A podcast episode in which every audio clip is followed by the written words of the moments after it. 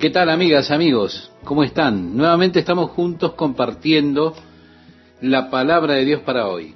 Y seguimos adelante con este libro tan interesante como es el libro de Hebreos. Y especialmente con el tema que nos ocupa, el tema de la fe. El versículo 6 dice, pero sin fe es imposible agradar a Dios. Bien, tenemos aquí el testimonio de la fe. Fue por medio de la fe que Abel fue declarado justo por el Señor y aceptado por Dios. Fue por medio de la fe que Enoch, cuando caminó con Dios, fue transportado para no ver muerte, pero antes de ser traspuesto, él tuvo su testimonio, él agradó a Dios. Podemos preguntarnos cómo fue que Enoch agradó a Dios. Fue por medio de la fe, porque aquí dice que sin fe es imposible agradar a Dios, porque es necesario que el que se acerca a Dios crea que le hay y que es galardonador de los que le buscan. Así que usted primeramente tiene que creer en la existencia de Dios. Luego usted tiene que creer que Dios es bueno, que Dios recompensa a aquellos que lo buscan diligentemente. El siguiente ejemplo que tenemos es el ejemplo de Noé. Y se nos dice que por la fe Noé, cuando fue advertido por Dios acerca de cosas que aún no se veían, y quiero detenerme, un poco aquí, nuevamente la idea que nos da en el capítulo es que por medio de la fe una persona es hallada justa delante de Dios. Vale decir, es creyendo en Dios lo más importante. No se trata de agradar a Dios por mis obras. No, no. Las obras siguen a la fe. Vale decir, las obras vienen automáticamente como resultado de la fe. Pero las obras por sí mismas no pueden generar o producir fe. Tampoco las obras pueden sustituir la fe. La fe produce obras. Yo no puedo decir, bueno, yo creo esto con todo mi corazón, sin que mi vida esté conforme a lo que yo creo. Tiene que haber esa conformidad. Pero la fe es primero. Es mi fe en Dios la que provoca mis obras por Dios. Noé condenó al mundo por lo que él creyó, por su fe en Dios, y se volvió heredero de justicia, el heredero de justicia por la fe. Luego nos habla de Abraham. Por la fe Abraham, siendo llamado, obedeció para salir al lugar que había de recibir como herencia y salió sin saber a dónde iba. Dios le dijo a Abraham, vete de este lugar, de la tierra de tus padres, a la tierra que yo te mostraré. Y salió sin saber a dónde iba. Se nos dice que por la fe habitó como extranjero en la tierra prometida como en tierra ajena, morando en tiendas con Isaac y Jacob, coherederos de la misma promesa. Es decir, cuando él llegó a la tierra, y llegó a Betel, el centro de la tierra que Dios le prometió, era un buen lugar. Y Dios le dijo, mira al norte, al este, al sur, al oeste, tanto como puedes ver, Abraham, yo te he entregado esta tierra y a tu simiente para siempre. Es tuya. Así que él viajó a través de la tierra, de esa tierra que Dios le dio. Él fue a Hebrón, marchó hacia el área de Siquem, pero él era un extranjero, un peregrino allí. Él vivió en tiendas, no construyó ninguna ciudad ni ninguna casa, solamente vivió en tiendas a pesar de que toda la tierra era suya porque Dios se lo había prometido. Aún así, él habitó en ella como un extranjero. ¿Por qué? Dice ahora el texto a continuación, porque esperaba la ciudad que tiene fundamentos, cuyo arquitecto y constructor es Dios. Por la fe también la misma Sara, siendo estéril, recibió fuerza para concebir y dio a luz aún fuera del tiempo de la edad, porque creyó que era fiel quien lo había prometido. Nosotros leemos de estas personas de gran fe y vemos que ellos dejaron su marca en la historia precisamente debido a su fe. Sara aparece ahora en escena y se habla de su fe a su avanzada edad. Ella tenía como 90 años y nunca había tenido un hijo. Aún así ella recibió fortaleza para concebir y dar a luz un hijo, a pesar de su edad avanzada, porque ella creyó que Dios era fiel. Recuerde usted, sin embargo, que la fe de Sara no siempre fue tan perfecta. Yo pienso que nosotros muchas veces, cuando leemos de estas personas de fe, bueno, pensamos en ellos como gente fuera de concurso, como que están en una categoría que nosotros nunca alcanzaremos. Muchas veces pensamos en ellos como una clase de super santos y decimos, yo nunca voy a lograr eso. Pero cuando el Señor estaba hablando con Abraham acerca del hijo que él le daría, Abraham dijo, ojalá Ismael viva delante de mí. Dios le respondió, bendeciré a Ismael y haré de él una nación grande. Pero Sara dará a luz un hijo y confirmaré mi pacto con él como pacto perpetuo para sus descendientes después de él. Usted lo puede leer en el libro de Génesis, en el capítulo 17, versículos 18 al 21. Se nos dice allí que Sara estaba escuchando a escondidas, escuchando lo que el Señor le estaba diciendo a Abraham. Y cuando el Señor le dijo, por medio de Sara será tu descendencia, ella comenzó a reír, como diciendo, eso es increíble. Y así el ángel del Señor le dijo, ¿por qué se ríe Sara? Ella dijo, yo no me estaba riendo.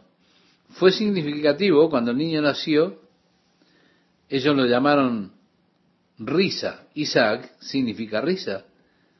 Porque ellos se rieron de aquello que parecía increíble que Sara concibiera a una edad tan avanzada. Luego dice, por lo cual también de uno, y ese ya casi muerto, salieron como las estrellas del cielo en multitud y como la arena innumerable que está a la orilla del mar. Así que surgió de Abraham una innumerable multitud de personas. Luego dice, conforme a la fe murieron todos estos. Espera un momento. ¿Se supone que usted muera en fe? Yo pensaba que si usted tenía suficiente fe no moriría. Solo tenga suficiente fe y nunca se enfermará. Solo tenga fe y usted podrá manejar cualquier clase de auto que usted quiera. Oh, el mensaje de la fe. Aún no ha alcanzado este mensaje a esas personas. Dice, conforme a la fe murieron todos estos sin haber recibido lo prometido. Es decir, las promesas del Mesías que Dios había hecho, ellos creyeron en la salvación de Dios que Dios prometió que Él habría de proveer, pero todos ellos murieron en fe sin recibir la promesa. Como dice, sino mirándolo de lejos y creyéndolo y saludándolo y confesando que eran extranjeros y peregrinos sobre la tierra. ¿Se da cuenta? Así ellos tenían esta actitud, que es la actitud correcta hacia el mundo, la perspectiva correcta de la vida. Ellos pensaban lo que debemos pensar. Yo soy solo un extranjero, un peregrino en este mundo. Estoy contento viviendo en una tienda, porque este no es mi hogar. Yo estoy de paso, estoy en tránsito, estoy esperando mi casa permanente, estoy esperando habitar con Dios en su reino eterno. Y así miraban ellos las promesas. Se les dio la promesa del reino de Dios y Abraham buscaba esa ciudad que tuviera fundamentos, cuyo hacedor y constructor era Dios. Él estaba buscando el reino de Dios y confesaba que yo no soy permanente aquí, estoy solo de paso, soy un extranjero, un peregrino en esta tierra. Yo pertenezco al reino celestial, soy ciudadano de ese reino celestial. ¿Se da cuenta? Sí, ellos miraban a las promesas, fueron persuadidos de la verdad de esas promesas. Ellos abrazaron y se aferraron a esas promesas e hicieron su confesión. Dijeron, soy solo un peregrino, un extranjero aquí en este mundo. Luego leemos en el versículo 14, porque los que esto dicen claramente dan a entender que buscaban una patria, pues si hubiesen estado pensando en aquella de donde salieron, ciertamente tenían tiempo de volver. Cuando llegaron a Arán, ellos podían haber dado vuelta y haber regresado a Babilonia. Sí, usted siempre puede volver atrás. Pero ellos continuaron en obediencia a Dios. Dice el versículo 16, pero anhelaban una mejor, esto es celestial, por lo cual Dios no se avergüenza de llamarse Dios de ellos, porque les ha preparado una ciudad. Esto sí es interesante. Dios no se avergüenza de llamarse su Dios. Esto podría indicar que Dios se avergüenza de que algunas personas lo llamen Dios. Y la forma en que las personas actúan muchas veces haría que yo no lo culpara a Dios por eso. Ahora, dice, por la fe, Abraham, cuando fue probado, ofreció a Isaac, y el que había recibido las promesas ofrecía a su unigénito, habiéndosele dicho, en Isaac te será llamada descendencia. Pensando que Dios es poderoso para levantar aún de entre los muertos, de donde, en sentido figurado, también le volvió a recibir. Y aquí tenemos algo que sobresale en la historia de Abraham, cuando él ofrece a su hijo Isaac al Señor. Cuando el apóstol Pablo le escribe a los Corintios, dice, porque primeramente os he enseñado lo que asimismo recibí, que Cristo murió por nuestros pecados, conforme a las escrituras, y que fue sepultado y que resucitó al tercer día conforme a las escrituras. Él, por supuesto, cuando decía esto, el apóstol Pablo se refería a las escrituras del Antiguo Testamento. Ahora, nosotros sabemos que allí se predijo en el Antiguo Testamento la muerte de Cristo, por ejemplo, en el capítulo 53 del libro de Isaías, mencionado con los transgresores en su muerte, en el Salmo 22 sabemos que las escrituras profetizaron que él sería sepultado. Pero, ¿en qué parte del Antiguo Testamento hay una profecía acerca de su resurrección al tercer día? Bueno, fue prefigurado en Jonás, Jesús lo mencionó, como Jonás estuvo en el vientre del gran pez Tres días y tres noches, así estará el Hijo del Hombre en el corazón de la tierra, tres días y tres noches, dijo Jesús, según relata el Evangelio de Mateo capítulo 12, versículo 40, pero ¿dónde en el Antiguo Testamento habla de la resurrección luego de tres días? Vamos a la historia de Abraham, donde Dios le dice a Abraham, Abraham, él dice, aquí estoy, toma ahora tu hijo, tu único Isaac, y ofrécelo en sacrificio a mí en el lugar que te mostraré. Muchas personas del mundo secular toman esta historia en particular para desacreditar la Biblia, desacreditar a Dios, diciendo, ¿qué clase de Dios es el que le pide a un hombre que ofrezca a su hijo como un sacrificio humano?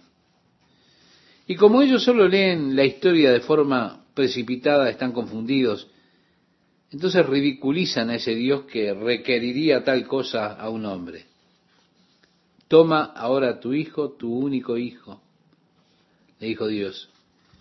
¿Era Isaac su único hijo? No, él tenía otro hijo de Agar, llamado Ismael, que era unos trece años mayor que Isaac. Pero como Dios dijo, desde Isaac será tu descendencia, Dios no reconoció las obras de la carne de Abraham. Él solo reconoció esta obra del Espíritu, el hijo de la promesa, Isaac. Ahí vemos a Abraham como de 100 años, bueno, 108 años en ese momento, guiando a este pequeño hacia el monte Moriah, donde él habría de ofrecerlo como sacrificio a Dios. La idea de que Dios le estaba pidiendo a Abraham que entregara su posesión más preciada es la que aparece allí. Es la prueba para Abraham. ¿Retendrás algo de mí, Abraham? Se nos dice la edad del niño. Isaac probablemente tendría unos 27 años de edad en ese momento. Eh, o sea que él no estaba guiando a un niño pequeño. La escritura indica que él estaría probablemente en sus 20 años a esas alturas. Eso significaría que Abraham probablemente tendría 120 años por ahí a esas alturas. Isaac, estando en plena juventud, podría haber dominado fácilmente a su padre, cuando dijo, muy bien papá, esto es suficiente, hasta aquí no más. ¿Qué está sucediendo? Pero Isaac estaba sometido voluntariamente a la voluntad del padre. Durante tres días ellos viajaron desde Hebrón y en la mente de Abraham esos tres días para Abraham su hijo estaba muerto. Porque él sabía que Dios había requerido que lo ofreciera como sacrificio en el lugar que él le mostraría. Luego de tres días el Señor le mostró a Abraham el monte Moriah. Y así Abraham dijo a sus siervos, ustedes esperen aquí. Yo y el muchacho iremos a adorar a Dios y regresaremos. Se emplea en este texto particular lo que se conoce gramaticalmente en el hebreo como polisíndeton, es decir, la repetición de la palabra y una y otra vez. Donde usted encuentra y, y, y, que en la escritura gramatical indica una acción continua, deliberada, sin vacilación, solo el movimiento continuo y deliberado, allí está esa figura gramatical. Es interesante, yo y el muchacho iremos y adoraremos a Dios y regresaremos. Está declarando que Isaac regresaría con él.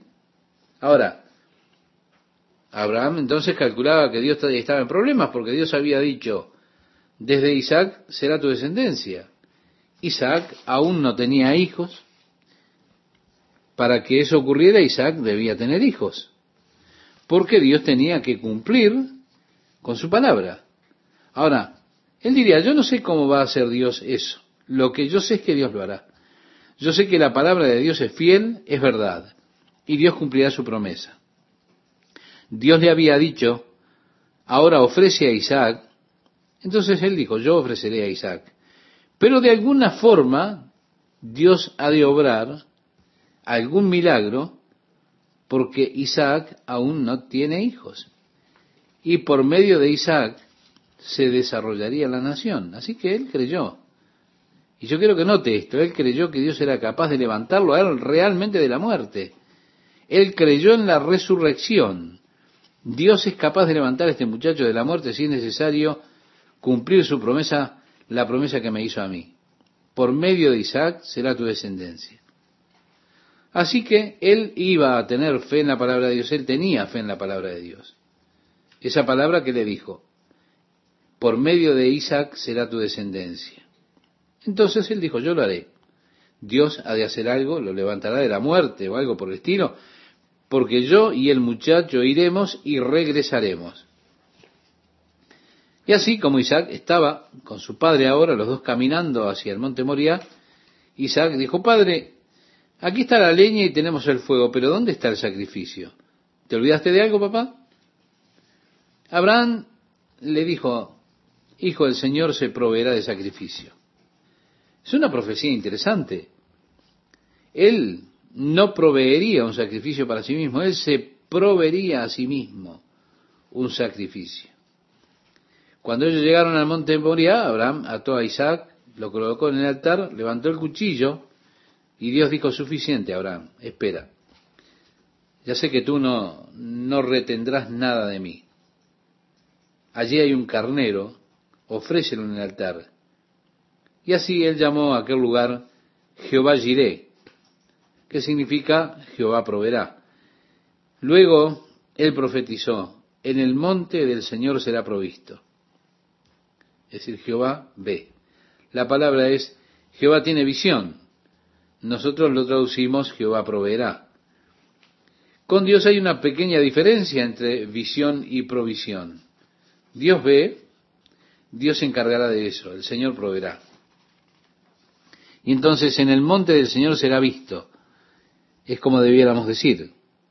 Muy bien, dijo, toma ahora a tu hijo, tu único hijo, y se da cuenta, nosotros tenemos en el Nuevo Testamento, en el Evangelio de Juan capítulo 3, versículo 16, que nos dice que de tal manera amó Dios al mundo, que entregó a su unigénito Hijo.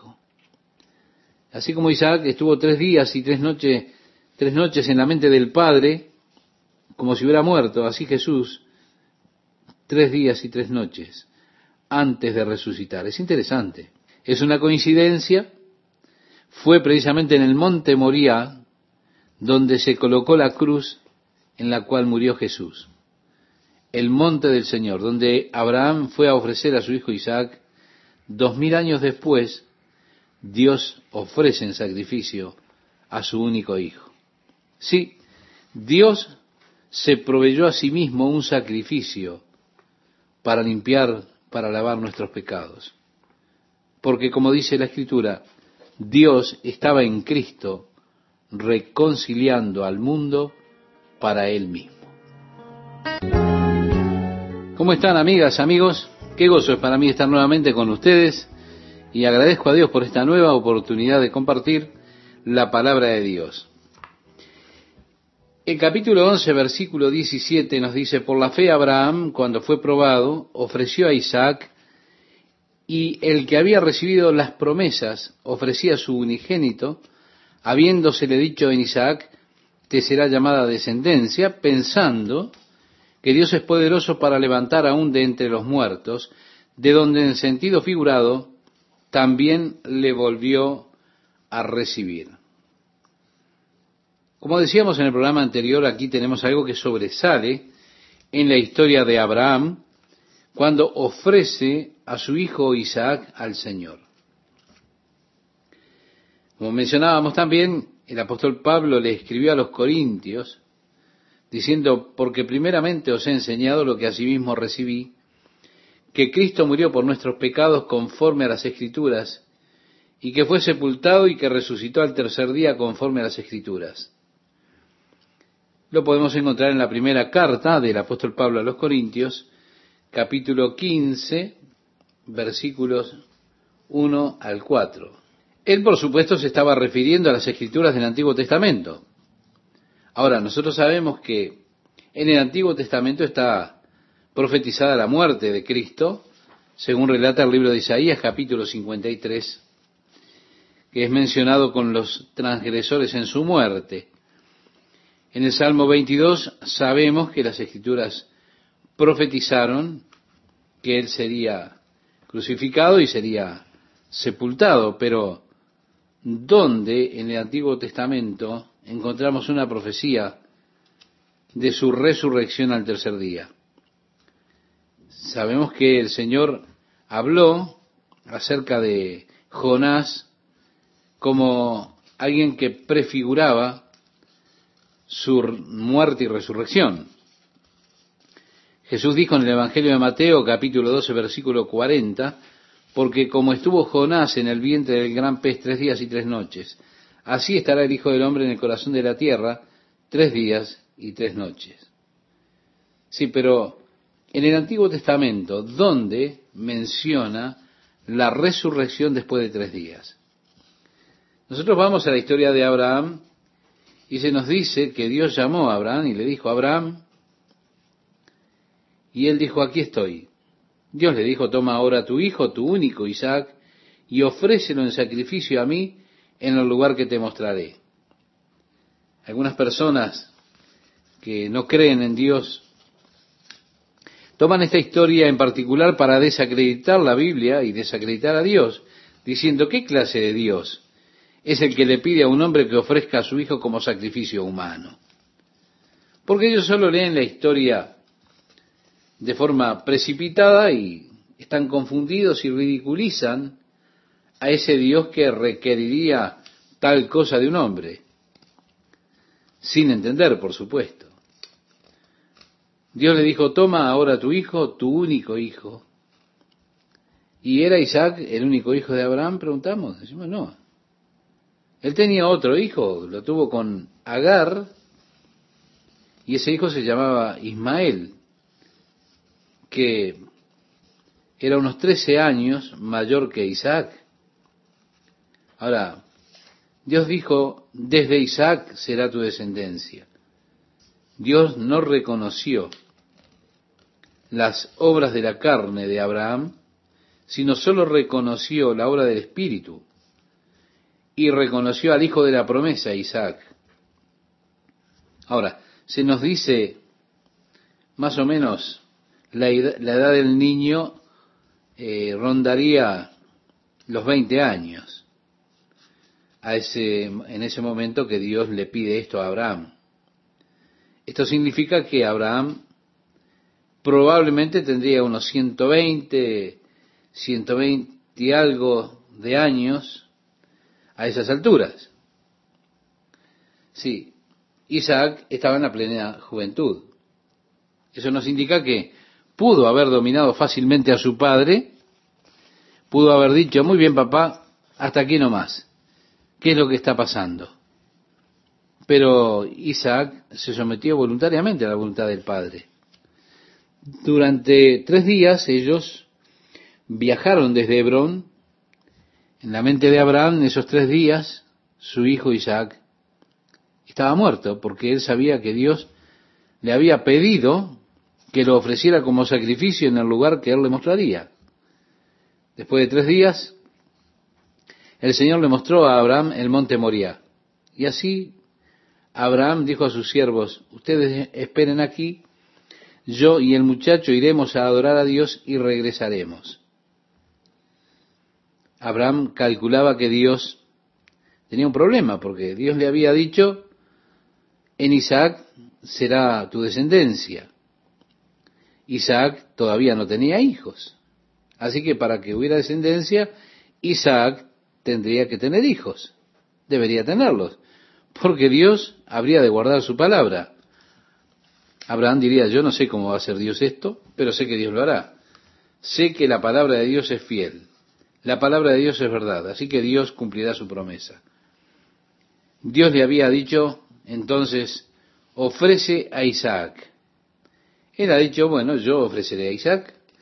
De alguna forma Dios ha de obrar alguna clase de milagros porque Isaac todavía no tiene hijos y por medio de Isaac se ha de desarrollar la nación. Así que él creyó la palabra de Dios. Y creyó que Dios era capaz de levantarlo a él realmente de la muerte. Vale decir, creyó en la resurrección. Que Dios era capaz de levantar a ese muchacho de la muerte, porque él tenía que guardar su promesa, que había dicho por medio de Isaac será tu descendencia. Y así, como Isaac estaba con su padre, ahora los dos caminando hacia el monte Moriah, Isaac le dijo, Padre, aquí está la leña y tenemos el fuego, pero ¿dónde está el sacrificio? Te estás olvidando algo, papá. Abraham dijo, Hijo, el Señor se proveerá de sacrificio. Interesante profecía, ¿verdad? Allí el Señor no dijo, Él nos proveerá un sacrificio para sí mismo.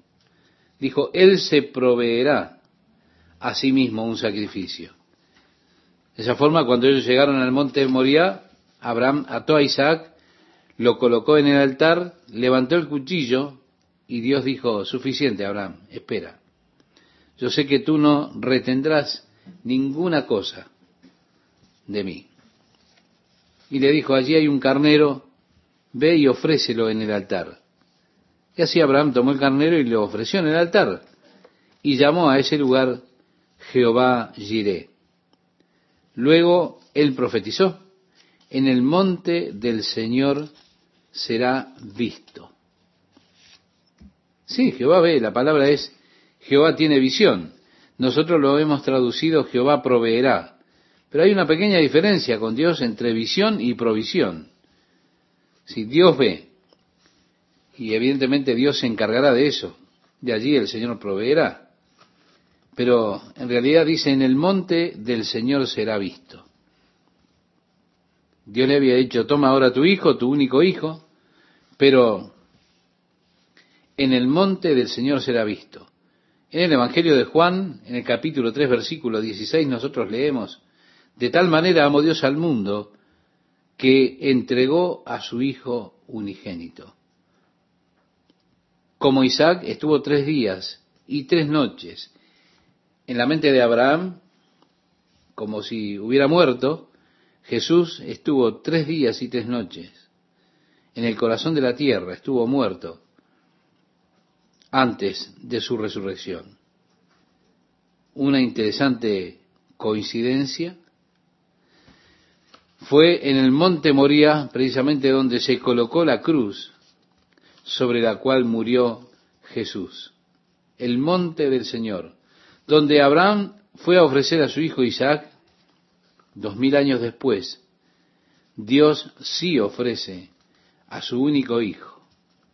Dios se proveyó a sí mismo un sacrificio por nuestros pecados, porque Dios estaba en Cristo reconciliando el mundo para Él mismo. Ahora, si nosotros no tuviéramos este libro de Hebreos, que nos da este comentario de la historia de Abraham, nosotros también podríamos quedar confundidos ante la demanda de Dios. Pero leemos aquí que fue por medio de una fe total en la palabra de Dios que Abraham estuvo dispuesto a atravesar esa experiencia, creyendo tan poderosamente en la palabra de Dios que él sabía que Dios, si era necesario, levantaría a Isaac de la muerte para que él pudiera cumplir su palabra. Lo que le había prometido a Abraham, por medio de Isaac será tu descendencia. Así que contaba que Dios era capaz de levantarlo aún de la muerte, de donde en sentido figurado también le volvió a recibir, dice la escritura. En otras palabras, Isaac era un niño que era imposible haberlo tenido de todas formas. Él fue un milagro. Su nacimiento estaba más allá de cualquier posibilidad natural para un nacimiento. Así que, en un sentido, él fue recibido como de la muerte, un milagro ya desde el principio. Así que Abraham sabía que Dios, habiéndoselo dado por medio de semejante milagro, también podía, por medio de un gran milagro, sustentarlo a él hasta que la promesa de Dios se cumpliera por medio de Isaac. Avanzamos en la historia y nos encontramos ahora que por la fe bendijo Isaac a Jacob y a Esaú respecto a cosas venideras. Por la fe, Jacob al morir bendijo a cada uno de los hijos de José y adoró apoyado sobre el extremo de su bordón. Por la fe, José al morir mencionó la salida de los hijos de Israel y dio mandamiento acerca de sus huesos. Vemos siguiendo la línea familiar, la fe del padre, Abraham, pasó a Isaac, quien por fe bendijo a sus dos hijos, Jacob y Esaú, y profetizó de las cosas por venir. Por fe, luego Jacob bendijo a sus hijos y a los dos hijos de José, Efraín y Manasés. Ahora por fe José cuando estaba por morir, él estaba en Egipto, tenía gran autoridad, poder en Egipto, pero él sabía que un día el pueblo de Dios habría de regresar para poseer la tierra que Dios le había prometido a Abraham. Él sabía que ellos no estarían en Egipto para siempre. Y así les hizo prometer, cuando regresen a la tierra, quiero que se lleven mis huesos de Egipto y los lleven de regreso a la tierra prometida. Por eso, sabiendo que la palabra de Dios se cumpliría, que la tierra un día sería de ellos, unos 300 años después de la muerte de José, cuando los hijos de Israel comenzaron su viaje fuera de Egipto hacia la tierra prometida, con ellos llevaron los huesos de José para sepultarlos en la tierra prometida. Luego leemos en el versículo 23, por la fe Moisés, cuando nació, fue escondido por sus padres por tres meses porque le vieron niño hermoso y no temieron el decreto del rey. Si el faraón había ordenado que todos los varones hebreos debían ser lanzados al río Nilo y ahogados. Y leemos entonces, por la fe Moisés, hecho ya grande, a esta altura tenía 40 años. Moisés había crecido en el palacio de Faraón, él había sido adoptado por la hija de Faraón, y tenía a su disposición todas las riquezas de Egipto, toda la gloria de Egipto. Pero nos dice, por la fe Moisés, hecho ya grande, rehusó llamarse hijo de la hija de Faraón, escogiendo antes ser maltratado con el pueblo de Dios que gozar de los deleites temporales del pecado.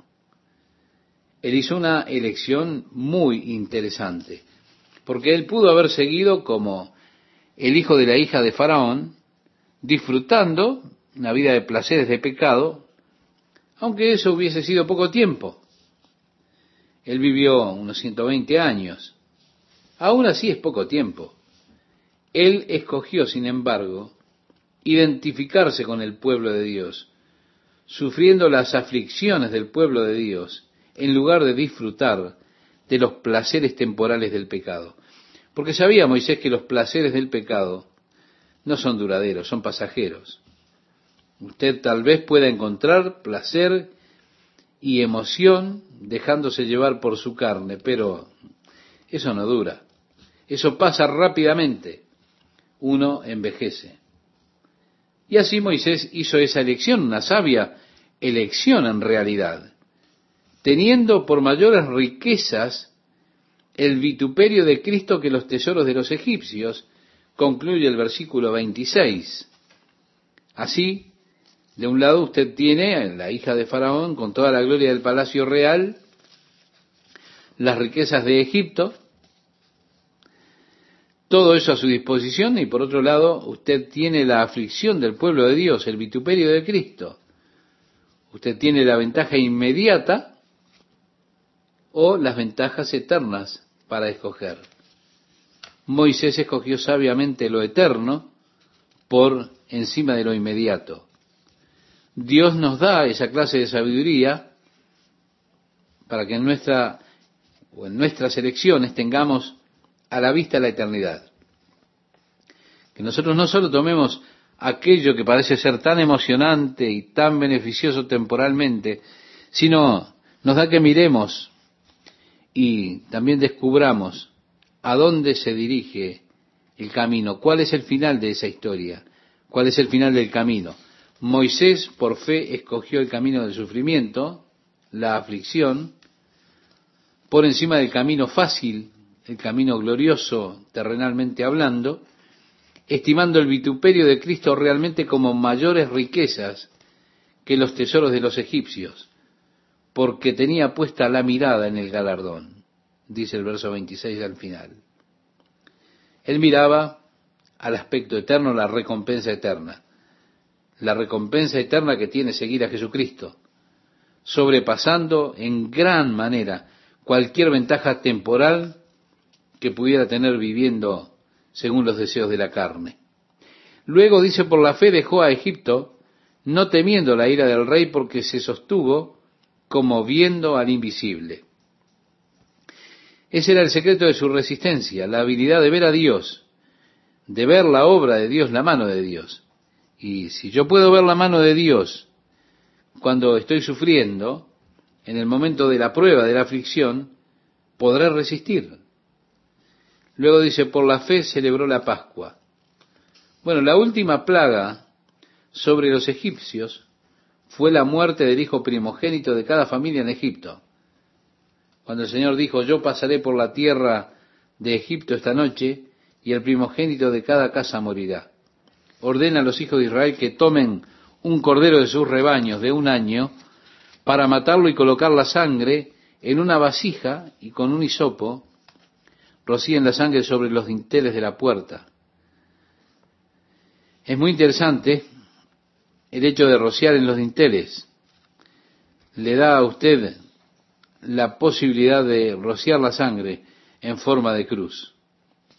Dios dice, cuando yo pase por la tierra esta noche Y cuando vea la sangre, yo pasaré de esa casa y el primogénito será guardado. El cordero de sacrificio, entregado por la casa. El cordero sustituto, preservando el primogénito.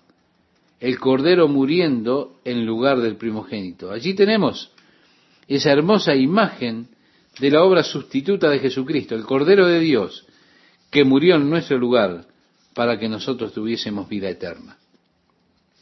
Y así, por fe, Él celebró la Pascua y la aspersión de la sangre para que el que destruía a los primogénitos no los tocase a ellos. Por la fe pasaron el mar rojo como por tierra seca, e intentando los egipcios hacer lo mismo, fueron ahogados. Avanzamos ahora al sucesor de Moisés, era Josué. Y dice que por la fe cayeron los muros de Jericó después de rodearlos siete días. Allí en la ciudad de Jericó vivía una mujer cuyo nombre era Raab, que había recibido a los espías que Josué había enviado y quien los liberó de los habitantes de Jericó. Y se nos dice entonces, por la fe, Raab, la ramera, no pereció juntamente con los desobedientes, habiendo recibido a los espías en paz. Gracias Esteban. ¿Qué tal amigos? ¿Cómo están? Es una alegría estar con ustedes otra vez compartiendo este apasionante estudio versículo a versículo de la palabra de Dios. Ahora avanzamos un poco más y tenemos que mencionar al sucesor de Moisés que fue Josué. Se relata en el capítulo 11, verso 30, por la fe cayeron los muros de Jericó después de rodearlos siete días. Amigo oyente, en la ciudad de Jericó vivía una mujer cuyo nombre era Raab. Ella recibió a los espías que Josué envió y fue quien los libró de la mano de los habitantes de Jericó. Dice entonces el versículo 31, por la fe Raab la ramera no pereció juntamente con los desobedientes, habiendo recibido a los espías en paz. A continuación el autor dice, ¿y qué más digo?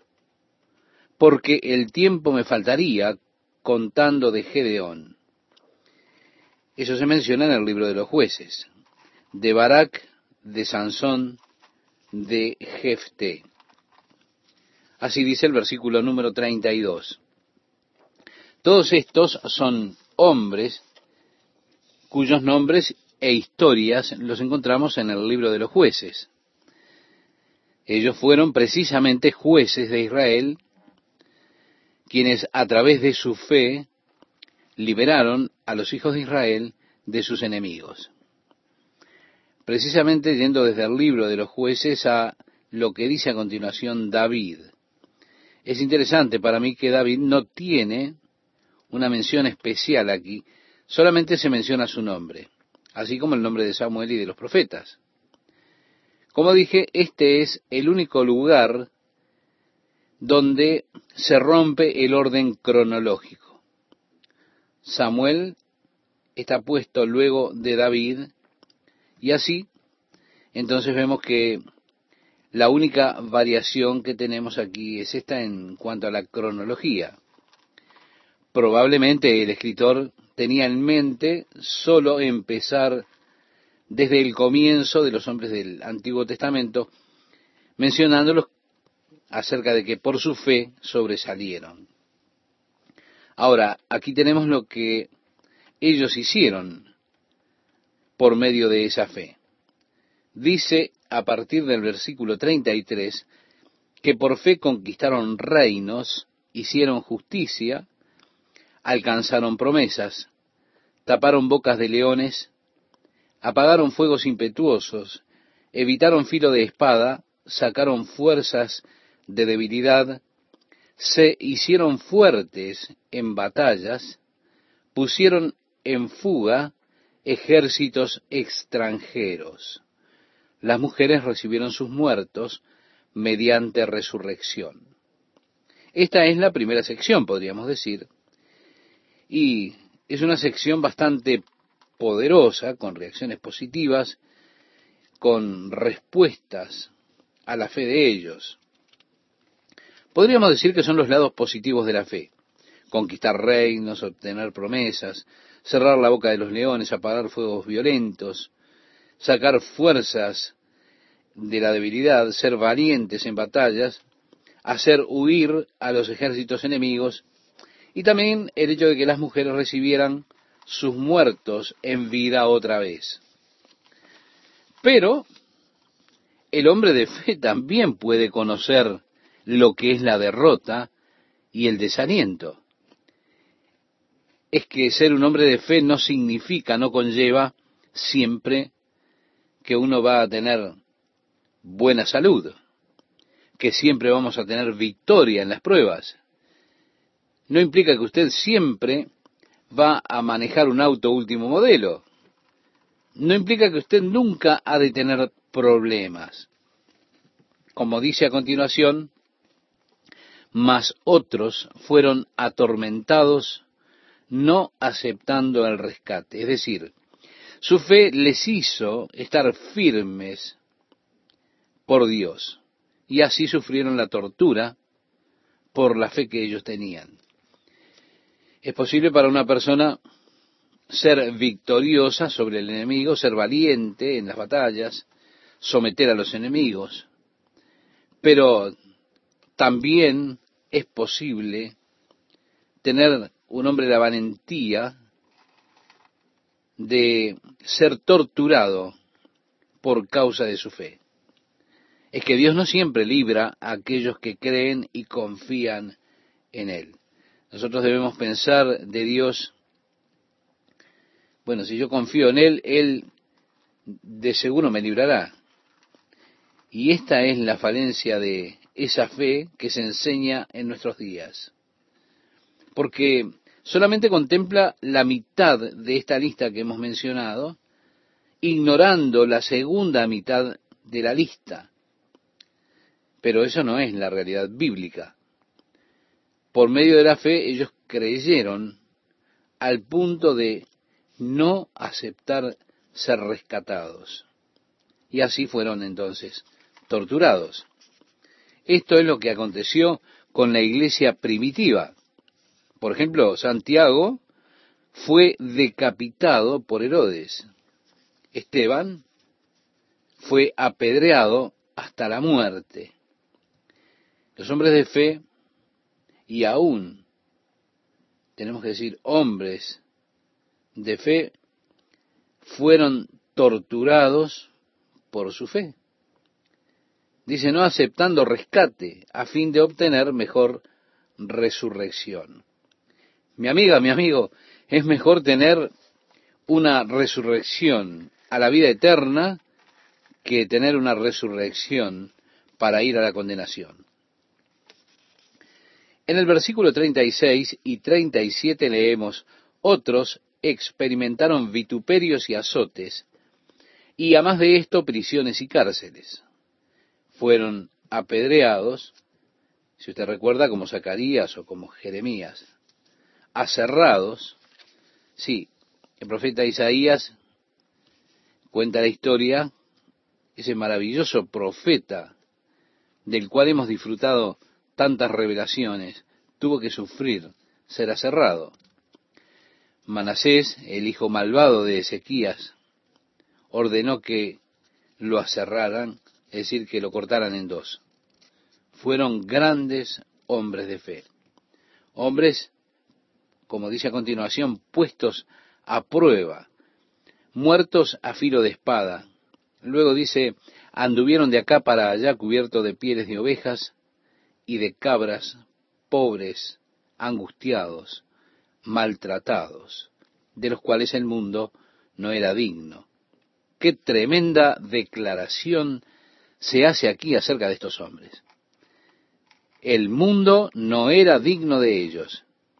Aún así, ellos tuvieron que soportar esas cosas como resultado de la fe que tenían en Dios. Así que, estimado oyente, su fe en Dios no siempre le va a otorgar a usted triunfos tremendos, grandes victorias sobre el enemigo.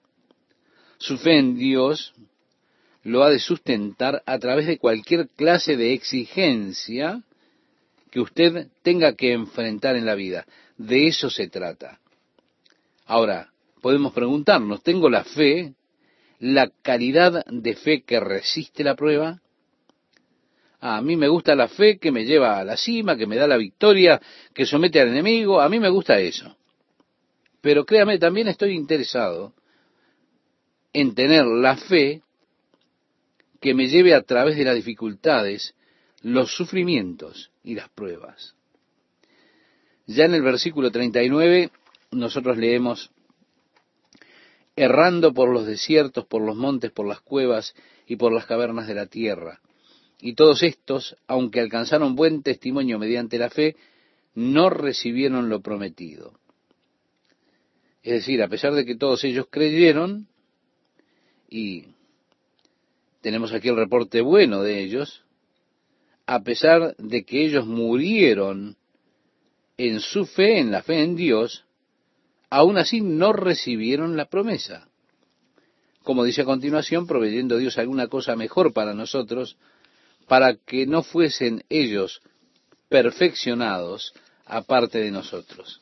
Si todos ellos murieron en fe, murieron creyendo la promesa que Dios realmente habría de enviar su salvación por medio del Hijo de Dios, su Hijo prometido. Todos ellos creyeron que habría una provisión de Dios para sus pecados. Dios prometió que esto habría de ser así.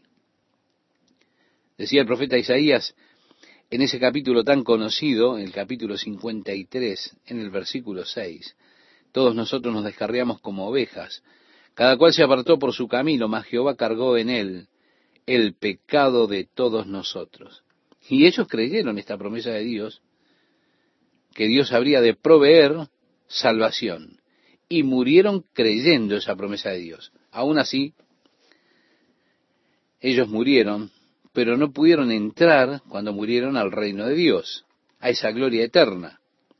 Los sacrificios que ellos hicieron fueron hechos en fe mientras esperaban con ansia el sacrificio que un día Dios haría enviando a su Hijo único a morir por los pecadores. Los sacrificios que ellos hicieron en el Antiguo Testamento no podían quitar los pecados. Todo lo que ellos hacían era señalar al futuro, al momento cuando Dios proveería el perfecto sacrificio a través de su Hijo único, Jesucristo. Así que cuando ellos murieron, no pudieron entrar al reino celestial. Ellos tuvieron que esperar que se cumpliera la promesa de Dios. En el Evangelio de Lucas, en el capítulo 16, allí Jesús dice que había cierto hombre rico que festejaba suntuosamente cada día, y había un hombre pobre que era llevado a diario, era puesto a su puerta, cubierto de llagas, y los perros iban y lamían sus llagas. Él comía las migajas que caían de la mesa del rico. Y dice que sucedió que ese hombre pobre murió y fue llevado por los ángeles al seno de Abraham. Y también murió el hombre rico. Y en el infierno él alzó sus ojos estando en los tormentos. Viendo a Abraham a lo lejos y a Lázaro Allí, siendo consolado en el seno de Abraham, este hombre rico dijo, Padre Abraham, envía a Lázaro a mí para que él pueda con su dedo mojado en agua tocar mi lengua, porque estoy siendo atormentado en esta llama. Abraham le dijo, Hijo, recuerda que en tu tiempo de vida tuviste cosas buenas y Lázaro malas. Y ahora Él está siendo consolado aquí mientras tú eres atormentado. Y además, hay entre nosotros un abismo, así que es imposible para quienes están aquí pasar allá y para aquellos que están allá pasar aquí. Él respondió entonces, si él no puede venir a mí, por favor envíalo de regreso para advertir a mis hermanos, para que no vengan a este horrible lugar. Abraham dijo, ellos tienen la ley y los profetas. Si no creen a la ley y los profetas, tampoco creerán si alguno regresa de la muerte. Jesús enseñó que antes de su muerte, el infierno estaba dividido en dos partes, como hemos considerado en estos momentos. Estaban aquellos que eran consolados en el seno de Abraham. Lázaro, de hecho, era consolado allí. Abraham es el padre de aquellos que son creyentes. Aquellos que siguieron los pasos de Abraham, aquellos que fueron fieles y murieron, iban a esa parte del Seol o del Hades, conocido como el seno de Abraham, donde Abraham, sin duda, diría, no se preocupen, Dios es fiel, Él prometió y Él enviará a su Hijo, al Salvador, y nosotros hemos de salir de aquí. En el capítulo 61 del libro de Isaías, la profecía de la venida de Jesucristo se menciona allí en estas palabras, el Espíritu del Señor está sobre mí, porque me ha ungido para predicar las buenas nuevas a los humildes, a proclamar el año aceptable del Señor, el día de la venganza de nuestro Dios. Pero dice allí, he venido a abrir las prisiones para aquellos que están atados, haciendo libre a los cautivos. Ve, así se nos dice que cuando Jesús murió por nuestros pecados, Él descendió a ese lugar, al infierno, y predicó, de acuerdo a lo que dice el apóstol Pedro en sus cartas, a aquellas almas que estaban en prisión. Él vino a librar a los presos, a abrir las puertas a aquellos que estaban cautivos. Cuando Jesús resucitó, el Evangelio de Mateo nos dice en el capítulo 27 que las tumbas de muchos santos fueron abiertas y fueron vistos caminando por las calles de Jerusalén después de su resurrección. Pablo nos dice que cuando él ascendió, él llevó cautiva la cautividad. Él libró a los cautivos de ese cautiverio. Porque el que ascendió es el mismo que primero descendió a las partes más bajas de la tierra, y cuando él ascendió, él liberó a los cautivos de su cautividad, dice la palabra de Dios. Así que él cumplió esa promesa. Él dejó vacía esa parte del infierno. Pero todos ellos habían muerto en su fe, aunque no habían recibido todavía la promesa. Ellos no habían muerto para entrar inmediatamente al reino de Dios, sino que murieron y fueron con Abraham a ese lugar del infierno conocido como el seno de Abraham, donde eran consolados por su fe. Eran consolados por aquel hombre de fe, que sin duda compartiría con ellos que Dios realmente habría de cumplir su promesa porque él es fiel a su palabra. Cuando Jesús vino, Él declaró libertad a los cautivos. El pecado fue quitado, el sacrificio fue completo, entonces ya ellos podían ver y decir nosotros saldremos de aquí. Y fue así que él libró a los cautivos de su cautiverio, abriendo las puertas de las prisiones para aquellos que estaban impedidos de acceder a la presencia de Dios. Es por medio de Jesucristo que la puerta se abrió en el cielo. Así que, como Jesús le dijo a María cuando María lloraba por su hermano Lázaro, él dijo, el que vive y cree en mí no morirá jamás. Bueno, usted será cambiado en un abrir y cerrar de ojos, en un parpadeo. La muerte, por supuesto, Es una metamorfosis para el creyente, podríamos decirlo así. Hoy mi espíritu se mueve dentro de esta vieja tienda, pero está caminando hacia la nueva casa, el edificio que Dios tiene para mí y para los creyentes, no hecho de manos, sino que es un edificio eterno en los cielos. Mientras vivimos en esta vieja tienda, gemimos constantemente deseando ser libres, no que vaya a ser un espíritu desnudo, un espíritu sin cuerpo, no, sino que quiero ser revestido con ese cuerpo que es del cielo. Ahora, yo sé que mientras viva en este cuerpo, decía el apóstol escribiéndole a los Corintios, estoy ausente del Señor. Pero yo preferiría estar ausente de este cuerpo y estar presente con el Señor. El mismo apóstol dice, porque de ambas cosas estoy puesto en estrecho, teniendo deseo de partir y estar con Cristo, lo cual es muchísimo mejor. Pero quedar en la carne es más necesario por causa de vosotros. Al escribirle a los Corintios, él en el capítulo 12 de su segunda carta decía, Conozco a un hombre en Cristo que hace catorce años, si en el cuerpo no lo sé, si fuera del cuerpo, no lo sé, Dios lo sabe, fue arrebatado hasta el tercer cielo, y conozco a tal hombre, si en el cuerpo o fuera del cuerpo no lo sé, Dios lo sabe, que fue arrebatado al paraíso donde oyó palabras inefables que no le es dado al hombre expresar.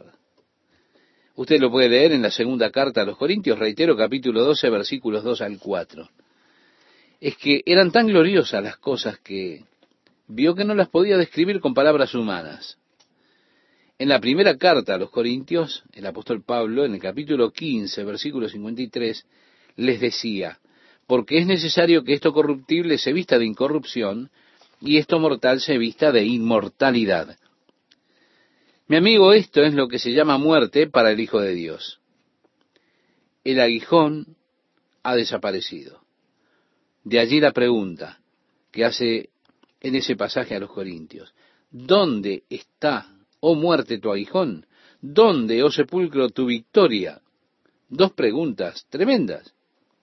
Jesús ha quitado el aguijón de la muerte cuando quitó nuestros pecados. De esa forma, para los hijos de Dios, está ese glorioso día de coronación.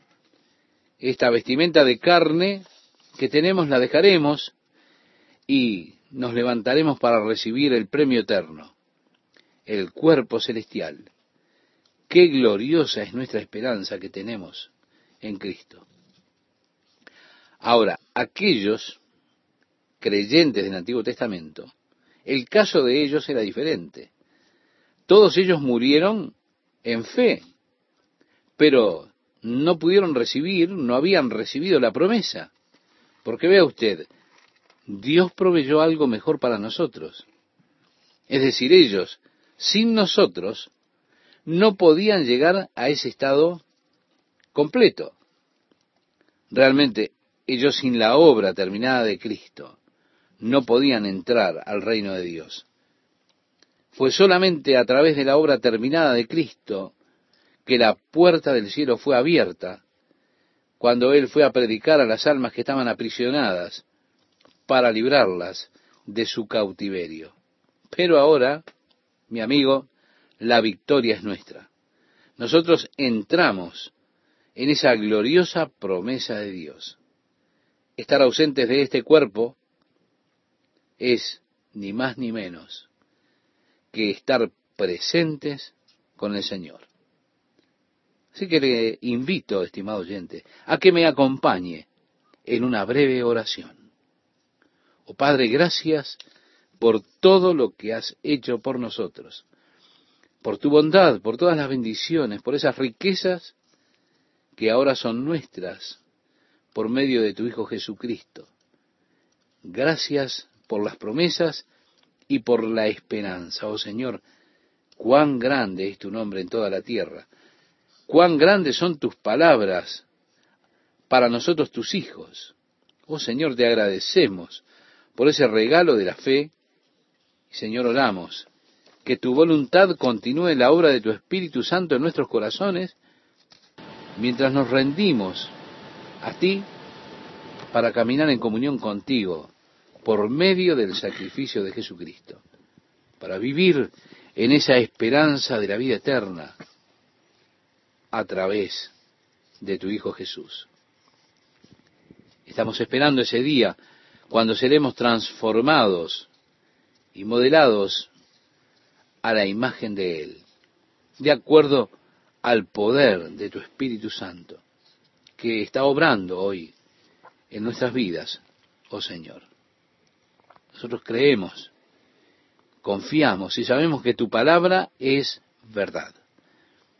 Que a pesar de que la tierra y los cielos pasen, tu palabra es algo que nunca pasará, que tú cumplirás, guardarás para siempre.